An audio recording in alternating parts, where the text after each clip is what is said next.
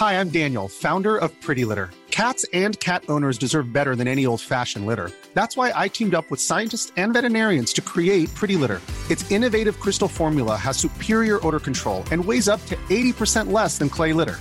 Pretty Litter even monitors health by changing colors to help detect early signs of potential illness. It's the world's smartest kitty litter. Go to prettylitter.com and use code ACAST for 20% off your first order and a free cat toy. Terms and conditions apply. See site for details. Hallo und herzlich willkommen hierbei Zurückgespult. In diesem Podcast öffnen wir unser Argon Hörbucharchiv und werfen in einstündigen Features einen Blick in die Geschichte. Ihr hört hier also Dokumentationen, die vor circa zehn Jahren bei uns erschienen sind und die wir euch auf diesem Weg nochmal zur Verfügung stellen. Heute hört ihr ein Feature zur ersten Generation der Terrororganisation Rote Armee Fraktion und zum deutschen Herbst. Wir wünschen euch eine interessante Hörstunde.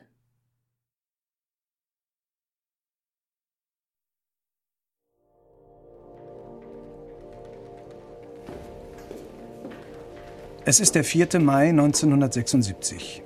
Seit zwölf Monaten steht in Stuttgart-Stammheim der harte Kern der RAF, der sogenannten Roten Armee-Fraktion, vor Gericht. Die Angeklagte Gudrun Enslin spricht vor Gericht über die Motive der Gruppe.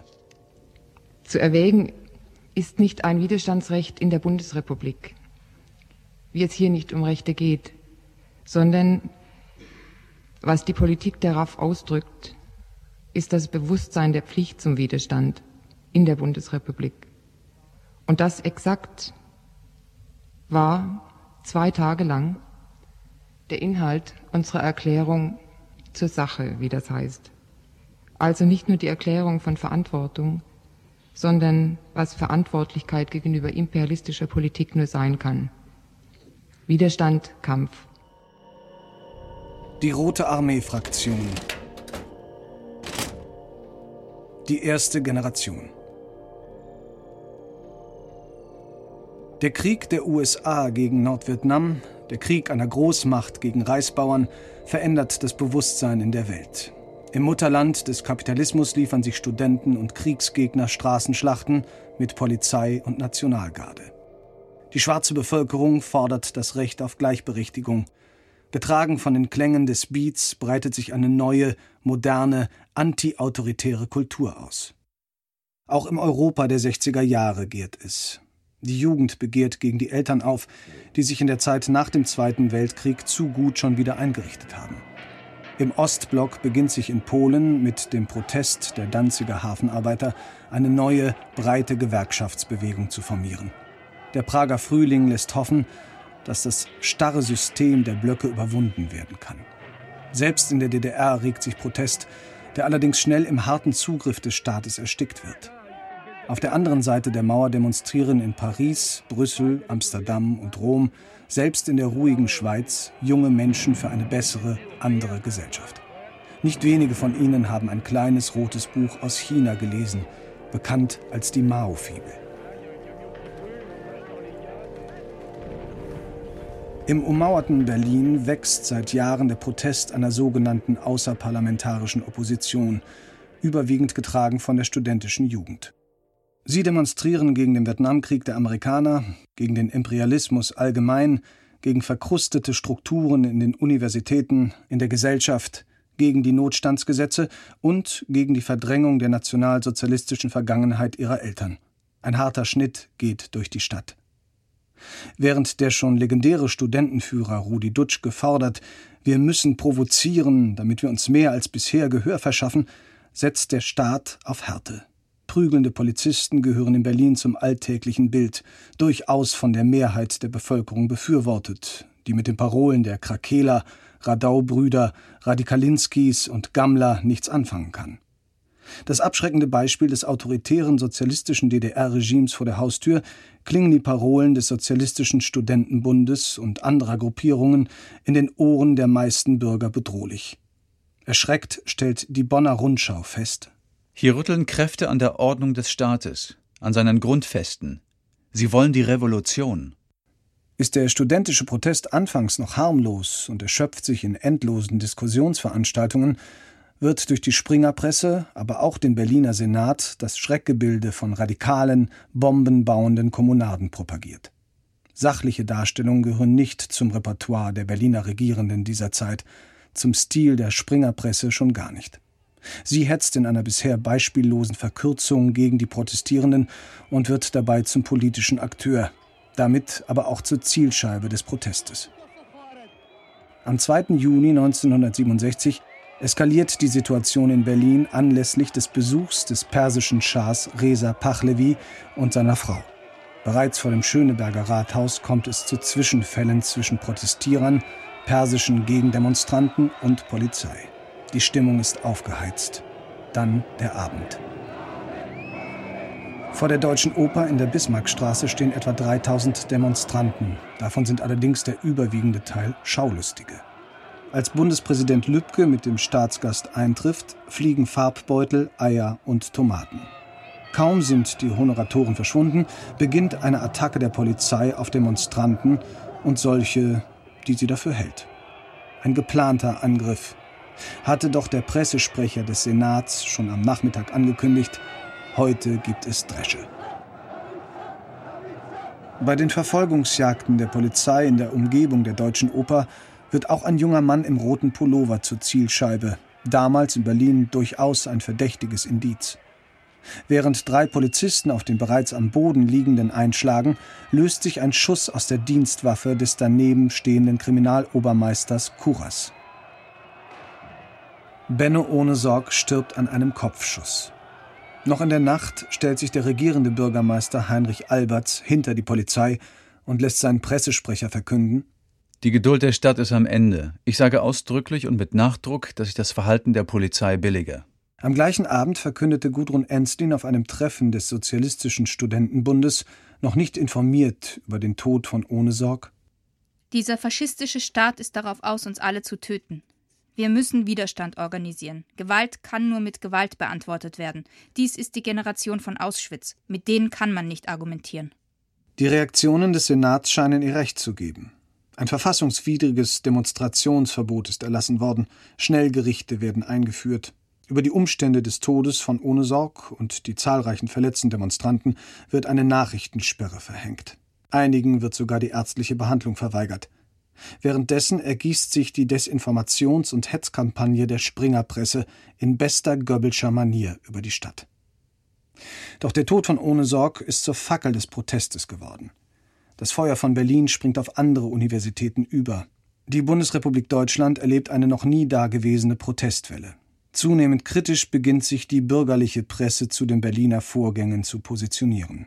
Der bekannte Publizist Sebastian Hafner schreibt im Magazin Stern unter dem Titel Nacht der langen Knüppel Was sich in der Berliner Blutnacht des 2. Juni ereignet hat, war nicht die Auflösung einer Demonstration mit vielleicht etwas zu rauen Mitteln. Es war ein systematischer, kaltblütig geplanter Pogrom, begangen von der Berliner Polizei an Berliner Studenten. Die Polizei hat die Demonstranten nicht, wie es üblich ist, verjagt und zerstreut. Sie hat das Gegenteil getan. Sie hat sie abgeschnitten, eingekesselt, zusammengedrängt und dann auf die wehrlosen, übereinander stolpernden, stürzenden, mit hemmungsloser Bestialität eingeknüppelt und eingetrampelt. Die Vollversammlung der Freien Universität richtet einen eigenen Ermittlungsausschuss ein und sammelt unabhängig von den polizeilichen Ermittlungen Zeugenaussagen. Auch die Zeitschriften Der Spiegel und Die Zeit sammeln in dem späteren Gerichtsprozess werden diese Beweise nicht berücksichtigt. Trotz der widersprüchlichen Aussagen der beteiligten Polizisten wird Karl-Heinz Kuras freigesprochen. Einige Polizisten erhalten geringfügige Strafen. Allerdings ist der öffentliche Druck so stark geworden, dass vier Monate nach dem Tod von Ohnesorg der regierende Bürgermeister Heinrich Alberts und der Innensenator zurücktreten. Der Polizeipräsident geht in den vorzeitigen Ruhestand.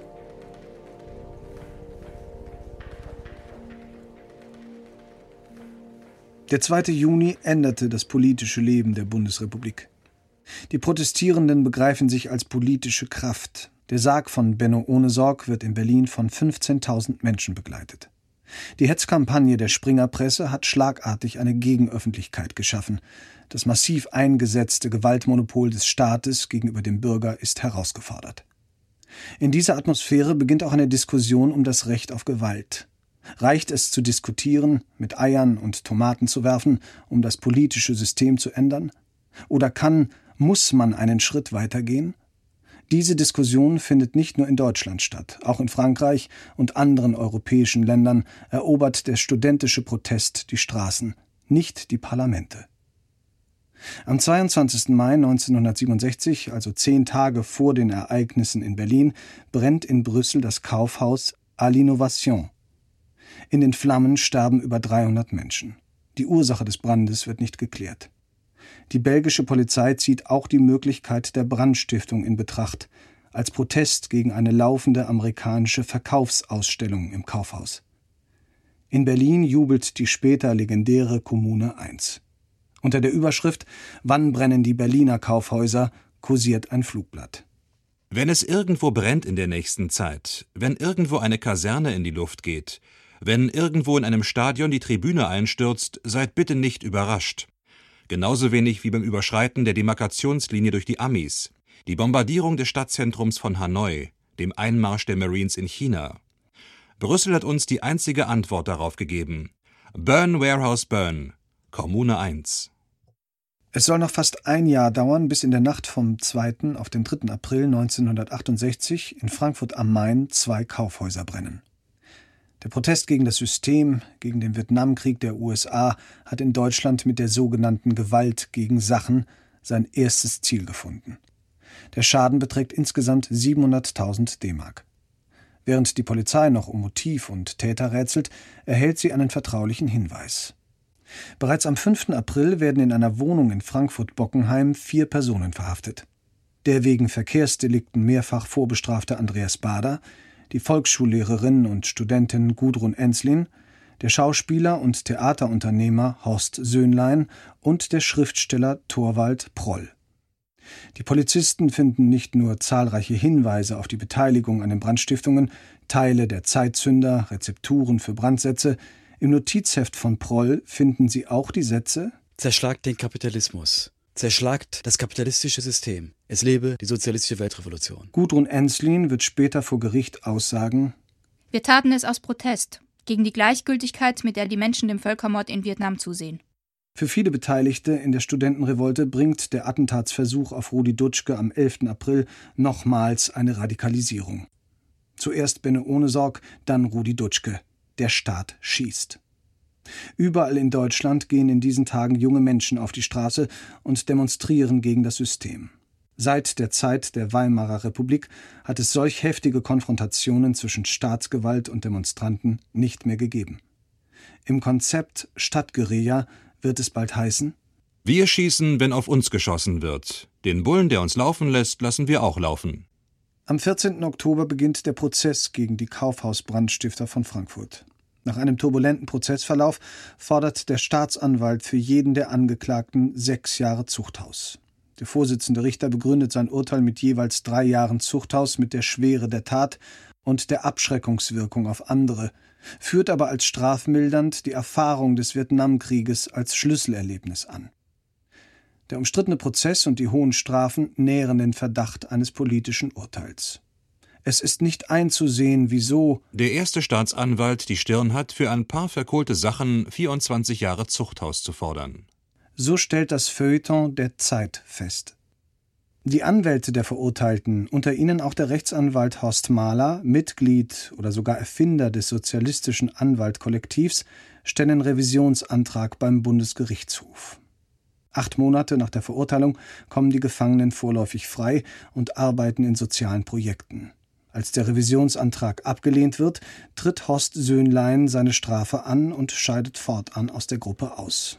Andreas Bader, Gudrun Enslin und Thorwald Proll tauchen unter. Ihr Kampf gegen das System hat begonnen. Doch erst einmal reisen die Flüchtigen nach Paris und finden Unterschlupf bei dem Schriftsteller Régis Debray, einem früheren Begleiter des legendären südamerikanischen Revolutionärs Che Guevara. Dort schließt sich ihnen Astrid Proll an. Ihr Bruder Thorwald wird den Druck allerdings nicht mehr lange aushalten und sich der deutschen Polizei stellen. Astrid Proll gehört bald zu den meistgesuchten Terroristen Europas. Von Paris geht es nach Italien. Dort treffen sie in Rom ihren Anwalt Horst Mahler. Der bringt ihnen etwas Wichtiges mit.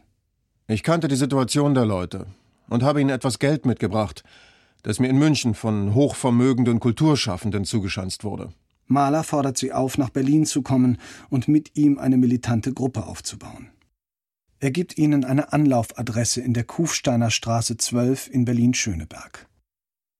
Vorbild ihres sogenannten anti-imperialistischen Befreiungskampfes soll die kommunistische südamerikanische Stadtguerilla sein. Das Konzept beruht auf den Schriften von Che Guevara. Abgeleitet aus den Erfahrungen der kubanischen Revolution sagte seine Theorie, dass eine Revolution auch von einer kleinen, entschlossenen Gruppe getragen werden kann, die ohne Unterstützung einer aktionsbereiten Arbeiterklasse gezielt den Staat angreift. An der Anpassung des Konzeptes für eine Revolution in Deutschland ist der Anwalt Horst Mahler wesentlich beteiligt, wenn nicht sogar der alleinige Urheber. Es ist ein Konzept des Terrors, in dem sich Gewalt gegen einen Staat, seine Einrichtungen und Repräsentanten legitimiert als Reaktion auf ein gewaltanwendendes kapitalistisches System. Dazu Mahler in der ersten Phase stellt sich die Aufgabe, durch geeignete Aktionen zu demonstrieren, dass sich bewaffnete Gruppen bilden und gegen den Staatsapparat behaupten können, legitime Interessen gegen ein repressives System erfolgreich durchzusetzen. Zwei Jahre später hat sich viel verändert. 1970 sind die Studentenbewegung und ihre Organisationen bereits zerfallen. Für viele hat der Marsch durch die Institutionen begonnen. Übrig geblieben sind radikale Splittergruppen, die besonders in Berlin, aber auch Westdeutschland durch Brand- und Sprengstoffanschläge auffallen. In dem unübersichtlichen Gewirr der Aktivisten schillern Gruppen wie die Wermut-Rebellen, der Zentralrat der umherschweifenden Hasch-Rebellen oder die Brother and Sister Fuck Company. Das anarchistische Motto Habt Mut zu kämpfen, habt Mut zu siegen hat für sie eine andere Bedeutung. Nicht so für die Flüchtigen des Frankfurter Prozesses. Im Februar 1970 klingelt das Paar Andreas Bader und Gudrun Enslin an der Tür des Hauses Kufsteiner Straße 12.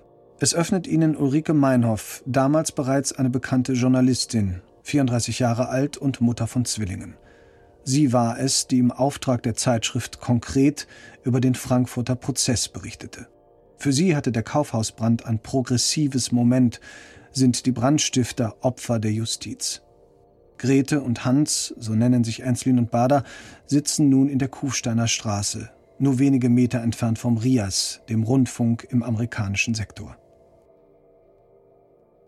In der Kufsteiner Straße planen sie gemeinsam mit ihrem Anwalt Horst Mahler, Ulrike Meinhoff und anderen die Revolution. Mit dabei ist aber auch der Staatsschutz, dessen Verbindungsmann Peter Urbach aus dem sozusagen Zentrum des Widerstands berichtet. Urbach gibt dann auch den entscheidenden Tipp. Am 4. April, während einer Fahrt zur Waffenbeschaffung, wird Andreas Bader verhaftet. Er hatte noch zehn Monate Zuchthaus abzusitzen, noch hätte er die Entwicklung stoppen können, doch seinen Fahrplan in den Untergrund hat er bereits festgelegt. Mit Unterstützern aus der Szene wird ein Besuch von Bader in der Bibliothek des Deutschen Zentralinstituts für soziale Fragen inszeniert. Inzwischen hat sich die Gruppe auch Schusswaffen beschafft. Am 14. Mai 1970 ist es soweit. Die Befreiung gelingt mit Hilfe von Schusswaffeneinsatz. Zurück bleiben zwei Schwerverletzte. Der Tag der Befreiung von Andreas Bader ist zugleich so etwas wie der Gründungstag der Roten Armee oder wie sie später genannt wird, der Roten Armee Fraktion, kurz RAF, dem Teil eines Ganzen, das es nie geben wird. Anfang Juni erscheint die erste programmatische Erklärung unter dem Titel Die Rote Armee aufbauen. Es ist ein Tonband, das der französischen Journalistin Michelle Rey übergeben wird, gesprochen von Ulrike Meinhoff. Das Nachrichtenmagazin Der Spiegel zitiert aus dem Band Wenn wir mit einer Gefangenenbefreiung anfangen, dann auch deswegen, um wirklich klar zu machen, dass wir es ernst meinen. Wir sagen natürlich, die Bullen sind Schweine. Wir sagen, der Typ in Uniform ist ein Schwein. Das ist kein Mensch. Und so haben wir uns mit ihm auseinanderzusetzen. Das heißt, wir haben nicht mit ihm zu reden. Und es ist falsch, überhaupt mit diesen Leuten zu reden. Und natürlich kann geschossen werden. Es ist eine klare Kampfansage an die staatliche Ordnung. In einem jordanischen Ausbildungslager der Palästinenserorganisation Al-Fatah erhalten Meinhof, Bader, Enslin, Mahler und etwa ein Dutzend andere eine militärische Ausbildung. Die Schießübungen machen den Politabenteuern dann auch den meisten Spaß. Der fehlende Komfort im heißen Gebirge dagegen, das Dosenessen und vor allem die Disziplin führen zu ständigen Reibereien mit den Gastgebern. Peter Hohmann, einer der Teilnehmer, schreibt später Die Wortführer in diesem Camp waren Andreas Bader, genannt Andi, und Gudrun Enslin. Wenn es um Gespräche mit den Palästinensern ging, kamen noch Horst Mahler und Ulrike Meinhoff hinzu – die durch den politischen Klang ihrer Namen der ganzen Truppe überhaupt den Weg nach Jordanien gebahnt hatten. Andi pflegte das, was er für die absolute Wahrheit hielt, so laut wie möglich zu verkünden, so dass man sagen kann, er brüllte oft. Mit Gudrun hatte er ein Verhältnis des ausgewogenen Terrorismus, was Ulrike für die wahre Liebe hielt und an den beiden sehr bewunderte. Ulrike sprach gern von grausamen Foltermethoden der deutschen Polizei, während Andi mehr für Folterungen an deutschen Politikern schwärmte. Wieder zurück in Deutschland steht die vordringliche Aufgabe der Geld- und Dokumentenbeschaffung. Mehrere Banküberfälle sollen die selbsternannten Untergrundkämpfer versorgen. Am 29. September 1970 werden in Berlin drei Banken überfallen. Zumindest zwei gehen auf das Konto der Roten Armee-Fraktion. Die Beute beträgt insgesamt über 200.000 D-Mark. Zehn Tage später befinden sich bereits fünf Mitglieder in Haft, unter ihnen Horst Mahler. Sie sind durch einen anonymen Informanten aufgeflogen. In Berlin ist das Pflaster langsam zu heiß. Der Fahndungsdruck der Polizei rückt gefährlich nah. Mit Mahler fehlt zudem ein wesentlicher Kopf. Ulrike Meinhoff verlässt Berlin, um in Westdeutschland die notwendige Infrastruktur vorzubereiten. Sympathisanten unterstützen die Gruppe bei der Ausbreitung ihres konspirativen Netzes. Einige davon tun es unwissentlich, andere bewusst, in voller Kenntnis der Absichten und Ziele der Gruppe. Später werden die Fahnder zahlreiche Banküberfälle, 46 konspirative Wohnungen, 280 Autodiebstähle und einige Einbrüche in Bürgermeisterämtern der RAF zuschreiben. Es sind längst nicht alle. Das Waffenarsenal ist mittlerweile eindrucksvoll angewachsen so bestens aufgestellt, geht die Gruppe in das Jahr 1971. Ulrike Meinhoff rechtfertigt den Bankraub später in ihrer Schrift Rote Armee-Fraktion, Stadtguerilla und Klassenkampf. Er ist logistisch richtig, weil anders das Finanzierungsproblem gar nicht zu lösen ist. Er ist politisch richtig, weil er eine Enteignungsaktion ist. Er ist taktisch richtig, weil er eine proletarische Aktion ist. Er ist strategisch richtig, weil er der Finanzierung der Guerilla dient. Zu dieser Zeit sucht die Polizei über 50 Mitglieder der RAF. Es gibt kaum ein öffentliches Gebäude in Deutschland, in dem die Steckbriefe nicht hängen. In Bonn arbeitet die Sonderkommission Bader-Meinhof seit Januar, muss aber nach Durchsicht aller Unterlagen resigniert feststellen, über die Gründung der Gruppe Bader-Mahler-Meinhof und ihre Organisationsstruktur liegen noch keine sicheren Erkenntnisse vor. Über den Verbleib und die Verwahrung der bisher erbeuteten Geldmittel ist bisher nichts bekannt geworden. Im Verlaufe der letzten Monate hat die Kriminalisierung der illegalen Tätigkeit der Gruppe zugenommen. Die politischen Aspekte sind demgegenüber in den Hintergrund getreten. Als der BKA-Beamte Alfred Klaus diese Sätze notiert, ist die RAF tatsächlich immer noch mit der Organisation und Finanzierung ihrer illegalen Struktur beschäftigt.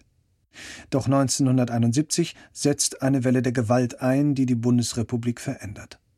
Am 15. Juli wird das RAF-Mitglied Petra Schelm von der Polizei erschossen.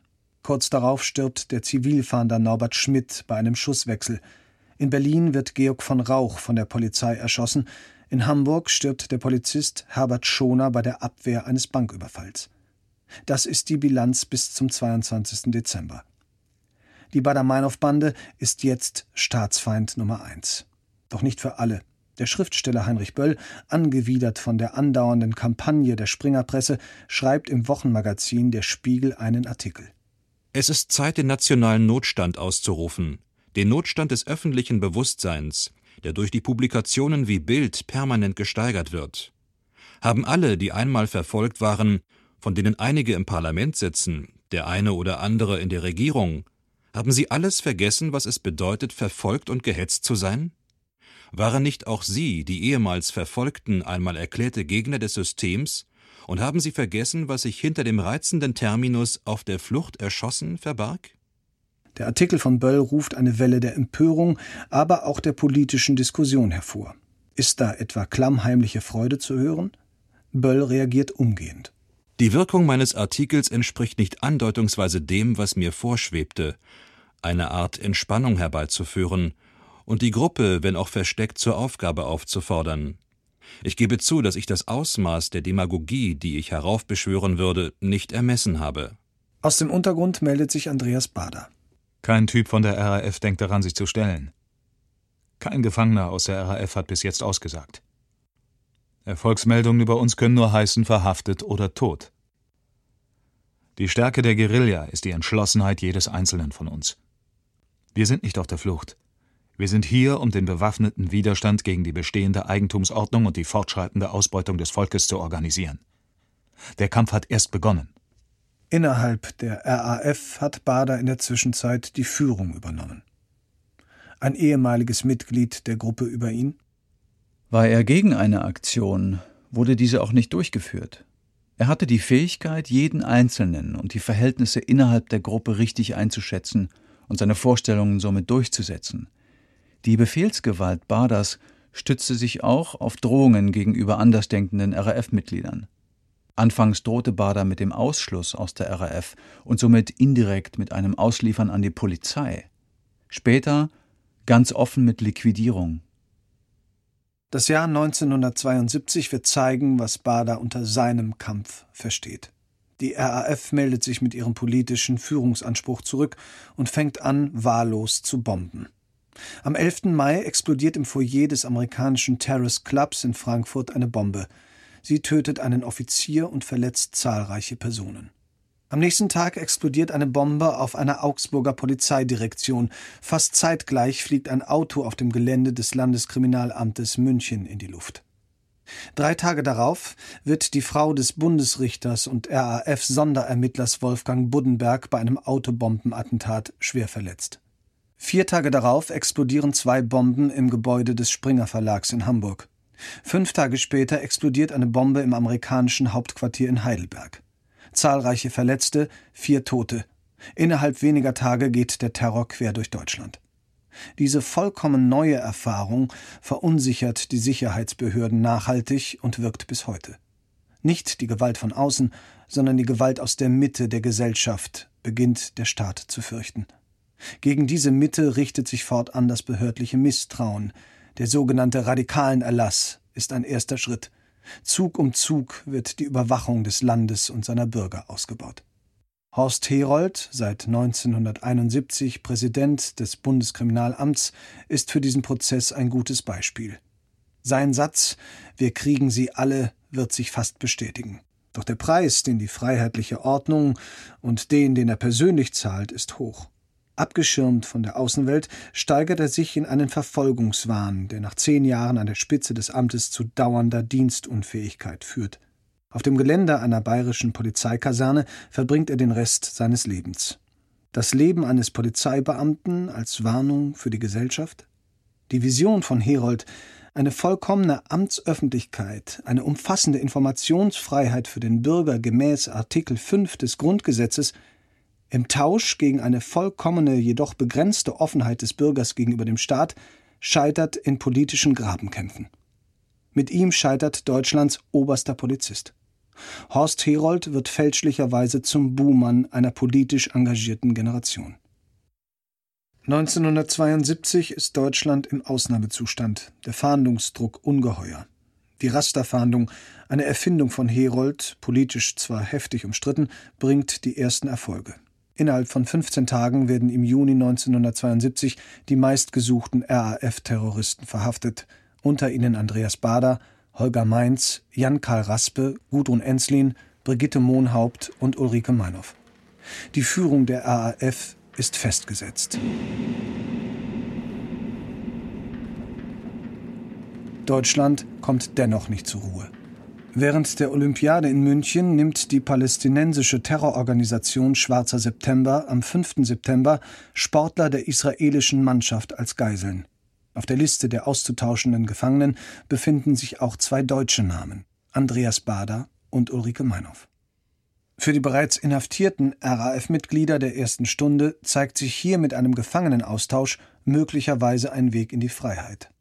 Nach dem dramatischen Ende der Münchner Geiselnahme verfasst Ulrike Meinhoff für die Genossen draußen eine theoretische Broschüre und lässt sie aus dem Gefängnis schmuggeln. Die Aktion des Schwarzen Septembers in München zur Strategie des antiimperialistischen Kampfes. Die Aktion des Schwarzen September hat das Wesen imperialistischer Herrschaft und des antiimperialistischen Kampfes auf eine Weise durchschaubar und erkennbar gemacht, wie noch keine revolutionäre Aktion in Westdeutschland oder Westberlin. Sie war gleichzeitig antiimperialistisch, antifaschistisch und internationalistisch. Die Aktion des Schwarzen September wird aus dem Gedächtnis des antiimperialistischen Kampfes nicht mehr zu verdrängen sein. Was meiner verdrängt, ist der kaltblütige Mord an den elf israelischen Sportlern. Aber ging es der RAF jemals wirklich um Rücksicht auf das Leben anderer? Mittlerweile hat die Diskussion unter den westdeutschen Linken zu einer zunehmenden Distanzierung zum Terror der RAF geführt. Die heimliche Unterstützer- und Sympathisantenszene bröckelt, ganz wird sie nie verschwinden. Laut einer Umfrage empfindet jeder vierte Bundesbürger unter 30 eine gewisse Sympathie für die RAF. Während sich die noch in Freiheit befindlichen Mitglieder neu formieren, beginnt im Gefängnis ein anderer Kampf, der Kampf gegen das erste Antiterrorpaket der Bundesregierung für die Zusammenlegung der Gefangenen, ihre Anerkennung als Kriegsgefangene und vieles mehr. Die strenge Einzelhaft wird als Isolationsfolter bekämpft und mobilisiert erneut eine Sympathie- und Unterstützerwelle in der linken Szene. Selbst Amnesty International kritisiert offiziell die Bundesrepublik für die in der Tat erstmalig angewendete Form der Inhaftierung. Horst Mahler, zu diesem Zeitpunkt bereits seit drei Jahren in Haft, wird aus der RAF ausgeschlossen wegen angeblicher Allüren und Führungsansprüche. Den Ausschluss hat wohl Andreas Bader angeordnet, auf dessen Anweisungen die Inhaftierten und auch die Szene außerhalb hören. Mahler später über die Foltervorwürfe der RAF. Eine Propagandalüge. Darauf berechnet die Linke in der Bundesrepublik moralisch zu erpressen und Faschismus vorzutäuschen, um die brutalisierten Kampagnen der RAF zu legitimieren. Die Justizbehörden haben den Verdacht, dass Bader mit Hilfe der Anwälte die Aktionen der RAF aus der Gefängniszelle heraus dirigiert. Man findet Hinweise, dass er sogar das zu erreichende Mindestgewicht bei Hungerstreiks vorschreibt. Alles für die Revolution? Bader in einer Botschaft an die RAF-Häftlinge vor der letzten großen Aktion im September 1974. Ich denke, wir werden den Hungerstreik diesmal nicht abbrechen. Das heißt, es werden Typen dabei kaputt gehen. Im November stirbt Holger Mainz an den Folgen des Hungerstreiks. Das ganze Land nimmt teil an seinem langsamen Sterben. Zum Zeitpunkt seines Todes wiegt er noch 39 Kilogramm. Im Dezember besucht der französische Philosoph Jean-Paul Sartre Andreas Bader in Stuttgart-Stammheim. Außer der öffentlichen Aufmerksamkeit hat das Gespräch keine Konsequenzen. Sartres Aufforderung zur Abkehr von der Gewalt bleibt unerwidert. Privat wird sich Sartre später von diesem Besuch und seinen Äußerungen über die Folterhaft distanzieren. Längst ist das Gefängnis in Stuttgart-Stammheim für die einen zum Synonym für das Unterdrückungssystem geworden, für die anderen ein Beispiel für die Schwierigkeiten eines demokratischen Staates im Umgang mit politischen Straftätern. Bundespräsident Gustav Heinemann schreibt an Ulrike Meinhoff bei allem Respekt vor der Selbstbestimmung, die einem Menschen hinsichtlich seiner Lebensgestaltung gebührt, meine ich ernstlich, Sie sollten Ihren Hungerstreik beenden. Ich bitte Sie darum. Nehmen Sie sich selbst diese Freiheit und geben Sie damit Ihren Freunden die gleiche Freiheit. Am 5. Februar 1975, nach fünf Monaten Hungerstreik und Zwangsernährung, bricht Bader die Aktion plötzlich ab. Über die Hintergründe dieser Entscheidung rätseln die Ermittler noch einige Monate. Es liegt allerdings die Vermutung nahe, dass Bader über die kommenden Befreiungsaktionen informiert war und keine vom Streik geschwächten Häftlinge auf die Reise in die Freiheit gehen lassen wollte. Zwölf Tage nach Abbruch des Hungerstreiks wird am 27. Februar 1975 der Berliner CDU-Abgeordnete Peter Lorenz von der Bewegung 2. Juni entführt. Die Bundesregierung willigt in einen Gefangenenaustausch ein. Sechs Berliner Gefangene werden in den Jemen ausgeflogen. Im Gegenzug wird Peter Lorenz freigelassen. Die erfolgreiche Berliner Aktion vor Augen stürmen am 24. April sechs schwer bewaffnete Terroristen die deutsche Botschaft in Stockholm. Das sogenannte Kommando Holger Mainz fordert die sofortige Freilassung von 26 RAF-Mitgliedern und deren Ausfliegen in ein Drittland. Der rheinland-pfälzische Ministerpräsident Helmut Kohl stellt fest, dass, ganz gleich wie die Entscheidung ausfalle, sie das Land tief spalten werde. Zur Bekräftigung ihrer Forderung erschießen die Terroristen am Nachmittag den Militärattaché Andreas von Mirbach mit fünf Schüssen. Den leblosen Körper werfen sie die Treppe herunter. Die brutale Hinrichtung ist die denkbar größte Herausforderung. Bei einem Nachgeben zerbröckelt jegliche Autorität des Rechtsstaates, so Bundeskanzler Schmidt im Bonner Krisenstab. Mittlerweile liegt auch eine Erklärung des sogenannten Kommandos vor. Wir werden über unsere Forderungen nicht verhandeln und die Fristen, zu denen sie zu erfüllen sind, nicht verlängern. Versucht die Bundesrepublik, die Freilassung der Gefangenen zu verzögern, werden wir zu jeder vollen Stunde, die das erste und oder zweite Ultimatum überschritten wird, einen Beamten des Auswärtigen Amtes der BRD erschießen. Der Versuch, die Botschaft zu stürmen, bedeutet den Tod aller im Haus. Bei einem Angriff werden wir in den Räumen der Botschaft 15 Kilogramm TNT zur Explosion bringen. Kommando Holger Mainz. In Bonn entscheidet Bundeskanzler Helmut Schmidt in Abstimmung mit der Opposition, das Ultimatum nicht anzunehmen und teilt dies telefonisch dem schwedischen Ministerpräsidenten Olof Palme mit. Noch in der Nacht erschießen die Terroristen den Wirtschaftsattaché Heinz Hillegaard. Kurz danach erschüttert eine Sprengstoffexplosion das Botschaftsgebäude. Die Ursache wird nie geklärt werden, an ihren Folgen starben zwei der Terroristen. Unmittelbar darauf stürmen schwedische Polizisten das Gebäude und befreien die Geiseln. Die vier überlebenden Terroristen werden 1977 wegen gemeinschaftlichen Mordes zu lebenslanger Haft verurteilt. Für die Häftlinge im Gefängnis von Stammheim ist mit dem Fehlschlag von Stockholm vorerst jegliche Hoffnung auf Befreiung vorüber. Die kaltblütigen Morde an Unschuldigen trennen sie immer mehr von ihren Sympathisanten, von der linken Szene überhaupt, falls sie jemals ernsthaft zu ihnen gehört haben. Der Philosoph Herbert Marcuse in einem Interview Ich betrachte mich immer noch als Marxisten. Der Marxismus lehnt den Terror, individuellen Terror und Terror kleiner Gruppen ohne Massenbasis als revolutionäre Waffe ab. Subjektiv ist anzunehmen, dass sie ihre Aktion für eine politische Aktion halten und gehalten haben. Objektiv ist das nicht der Fall. Wenn politische Aktion willentlich zum Opfer von Unschuldigen führt, dann ist das genau der Punkt, wo politische Aktion subjektiv politische Aktion in Verbrechen umschlägt. Am 5. Mai beginnt vor dem Oberlandesgericht Stuttgart in einem eigens gebauten Gerichtsgebäude auf dem Gelände der Haftanstalt Stammheim der Prozess.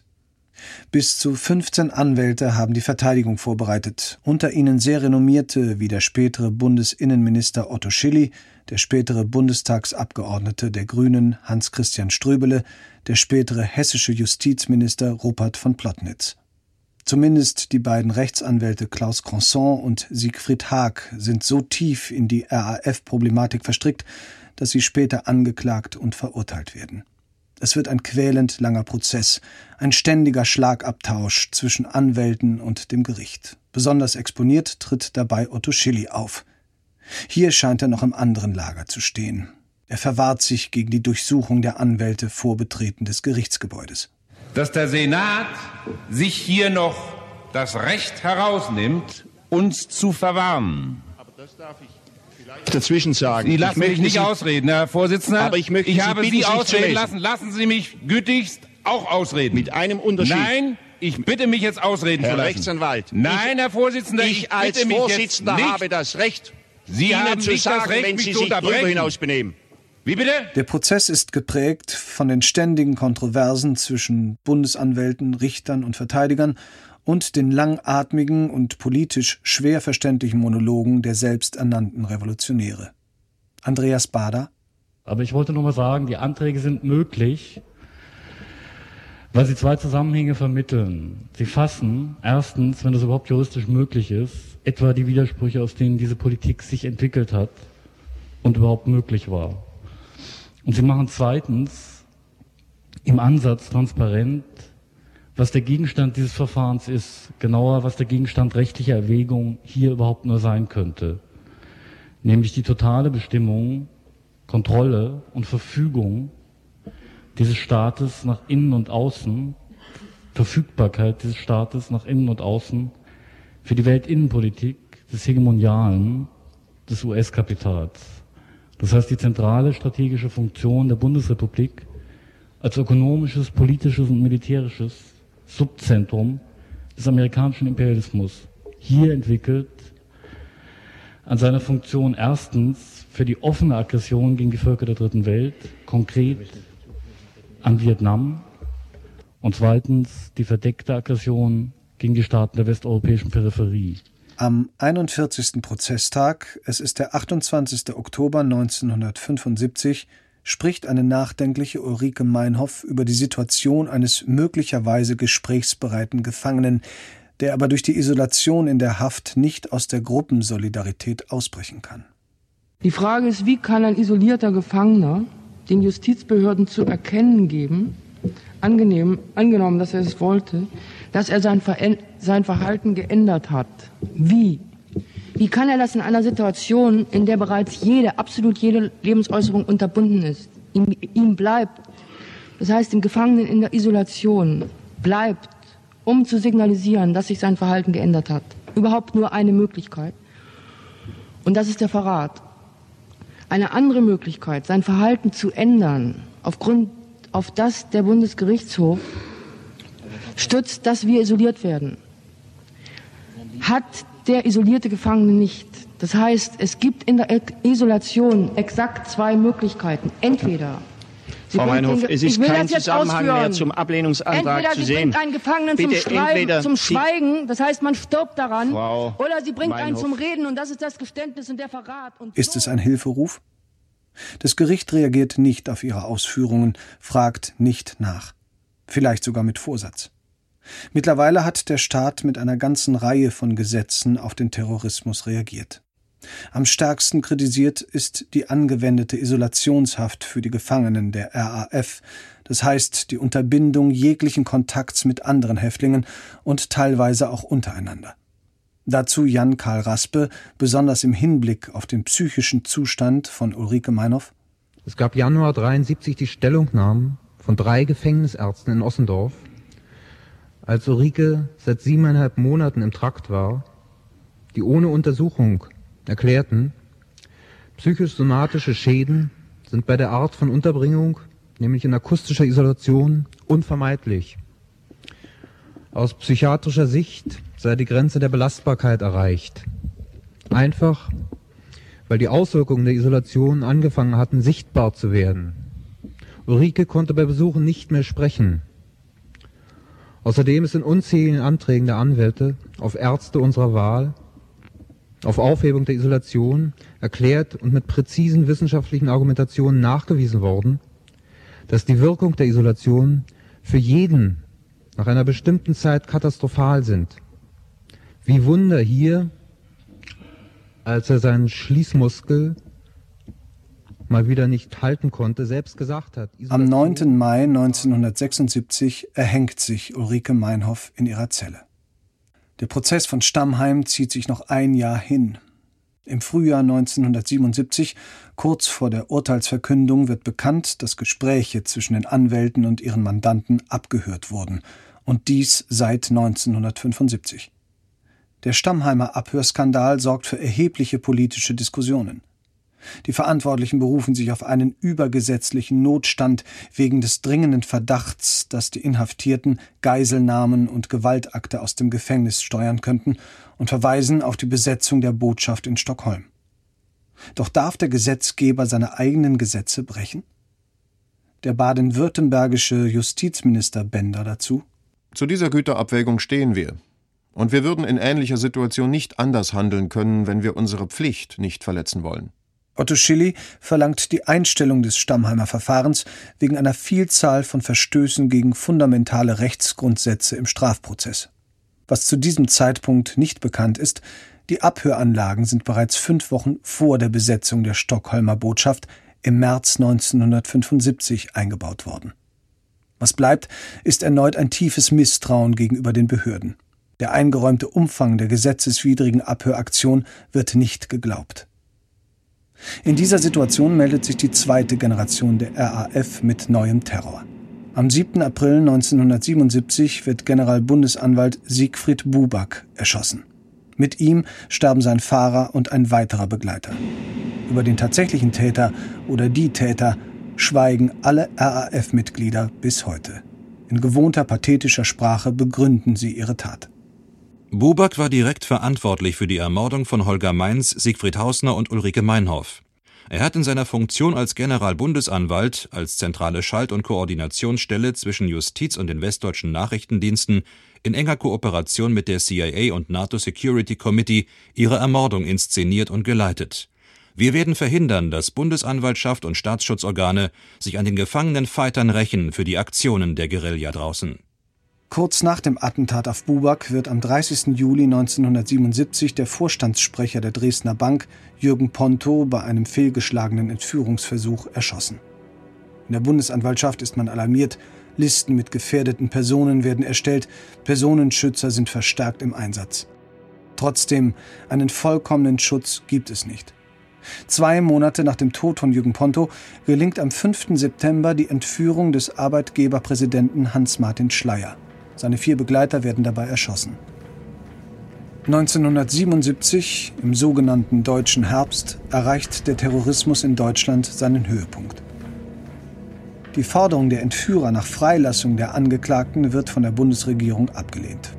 Unter dem Eindruck der erneuten Eskalation der Gewalt beschließt der Bundestag das Kontaktsperregesetz und die Begrenzung auf drei Wahlverteidiger. Während in Deutschland intensiv nach den Entführern gesucht wird, eskaliert die Situation weiter. Am 13. Oktober 1977 wird die Lufthansa-Maschine Landshut von einem palästinensischen Kommando entführt. An Bord 87 Menschen. Die Entführer fordern die Freilassung von elf inhaftierten RAF-Mitgliedern. Die Forderung ist identisch mit der der Entführer von Hans-Martin Schleyer. Das Ultimatum der Operation Gofre Gadum des Kommandos Masir Halabi und das Ultimatum Siegfried Hausner der RAF sind identisch. Die Situation eskaliert, als Kapitän Jürgen Schumann bei einem Zwischenaufenthalt erschossen wird. Die Bundesregierung entscheidet sich für eine radikale Lösung. In einer dramatischen Aktion stürmt in der Nacht des 18. Oktober die Spezialeinheit GSG 9 auf dem Flughafen von Mogadischu die Boeing und befreit die Geiseln. Die Geiseln von Mogadischu sind frei. Angesichts der kompromisslosen Haltung der Bundesregierung ist damit für die Gefangenen jegliche Hoffnung auf Freiheit zunichte gemacht. Während man in Deutschland über den glücklichen Ausgang der Entführung erleichtert aufatmet, erschießen sich noch am Morgen des 18. Oktober Andreas Bader und Jan-Karl Raspe. Gudrun Enslin erhängt sich. Der baden-württembergische Justizminister Bender dazu. Etwa 20 Minuten vor acht des gestrigen Dienstags entdeckten zwei Beamte der Vollzugsanstalt Stuttgart-Stammheim den durch einen Kopfschuss schwer verletzten Gefangenen Raspe, als sie ihm das Frühstück bringen wollten. Kurz nach 8 Uhr wurden nacheinander die Zellen der Gefangenen Bader, Enslin und Möller geöffnet. Bader lag tot auf dem Zellenboden. Er hat sich ebenso wie Raspe mit einer Pistole erschossen. Enslin wurde, Frau Enslin wurde erhängt am Fenster in ihrer Zelle aufgefunden. Hans-Martin Schleier wird von seinen Entführern exekutiert. Seine Leiche findet man in Frankreich, in der Nähe von Mühlhausen. Die Umstände der Selbstmorde in Stammheim werden vielfach angezweifelt und sorgen wieder für heftige Diskussionen. Erneut scheint sich der Generalverdacht gegen den Staat zu bestätigen. Später wird bekannt, dass die Waffen von dem Rechtsanwalt Müller in die Haftanstalt geschmuggelt wurden. Der starke Verdacht, dass einige, auch prominente Rechtsanwälte als Kontaktleute und Kuriere zur aktiven RAF-Szene fungierten, wird nie widerlegt. Für erhebliche Aufregung sorgt die Entdeckung, dass die Häftlinge in Stammheim untereinander über Mikrofone sprechen konnten. Warum die Behörden die drohende Suizidgefahr ignorierten, wie viel sie darüber überhaupt wussten, ist bis heute nicht geklärt.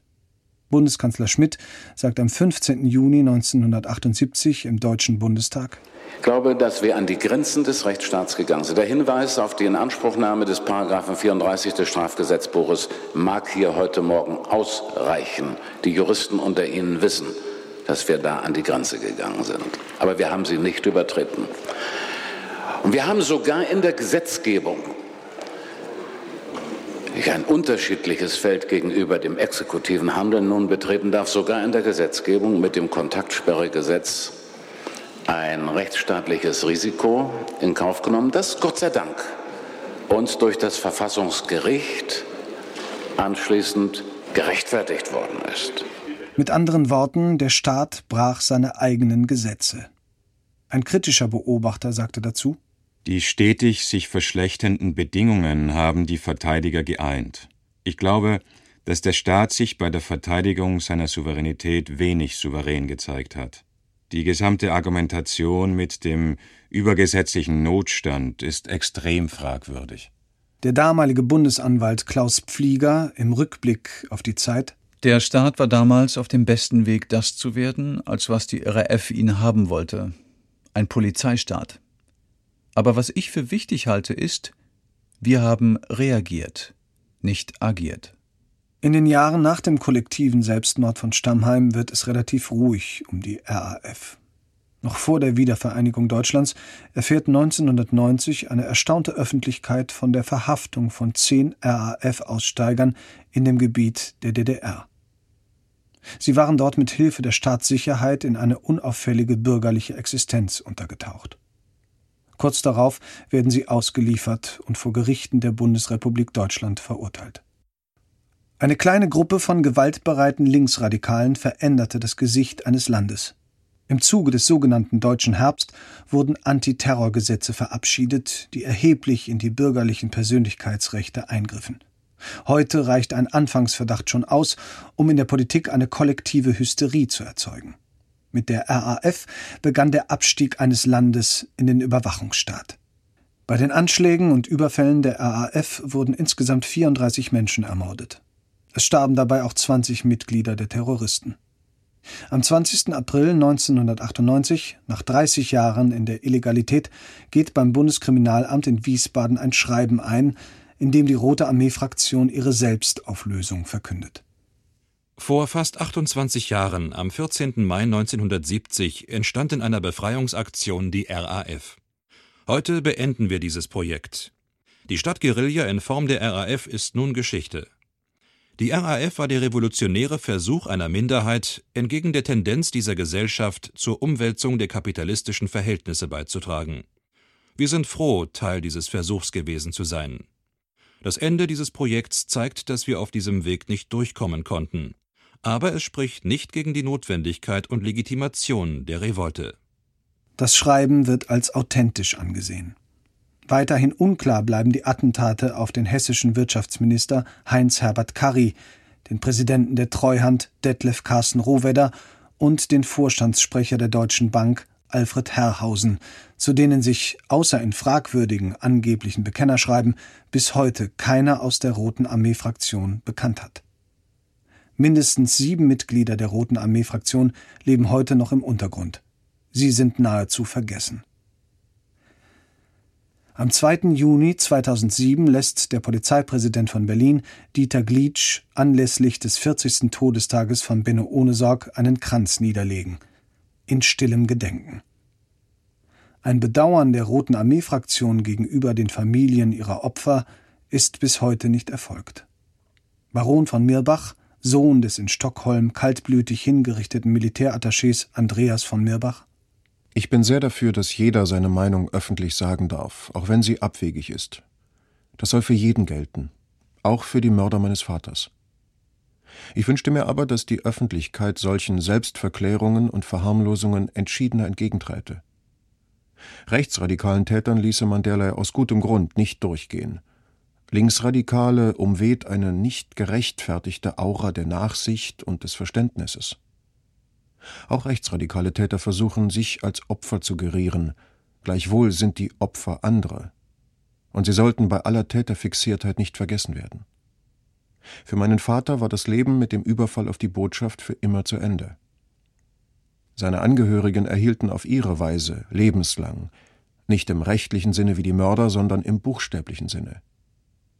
Auslöser war der Mordentschluss von Menschen, die meinen Vater nicht einmal kannten. Es reichte, in ihm einen Repräsentanten des Schweinesystems zu sehen. Er war aber kein Schwein. Er hatte nie in seinem Leben jemandem etwas zuleide getan, schon gar nicht den Tätern selber. Er hatte es sich im Gegenteil zur Aufgabe gemacht, auch ihre Freiheitsrechte notfalls mit der Waffe in der Hand zu verteidigen.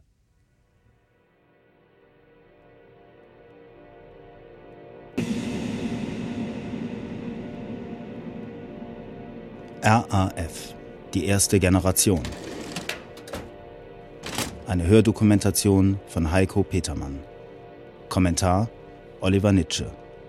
In weiteren Rollen Annik Klug, Christian Körner, Monika Praxmara, Thomas Morris, Joachim Schönfeld, Matthias Schawenikas und Jonas Ziegler. Ton und Regie Dirk Schwibbert. Eine Produktion von Mainland Media im Auftrag von Argon Hörbuch 2008.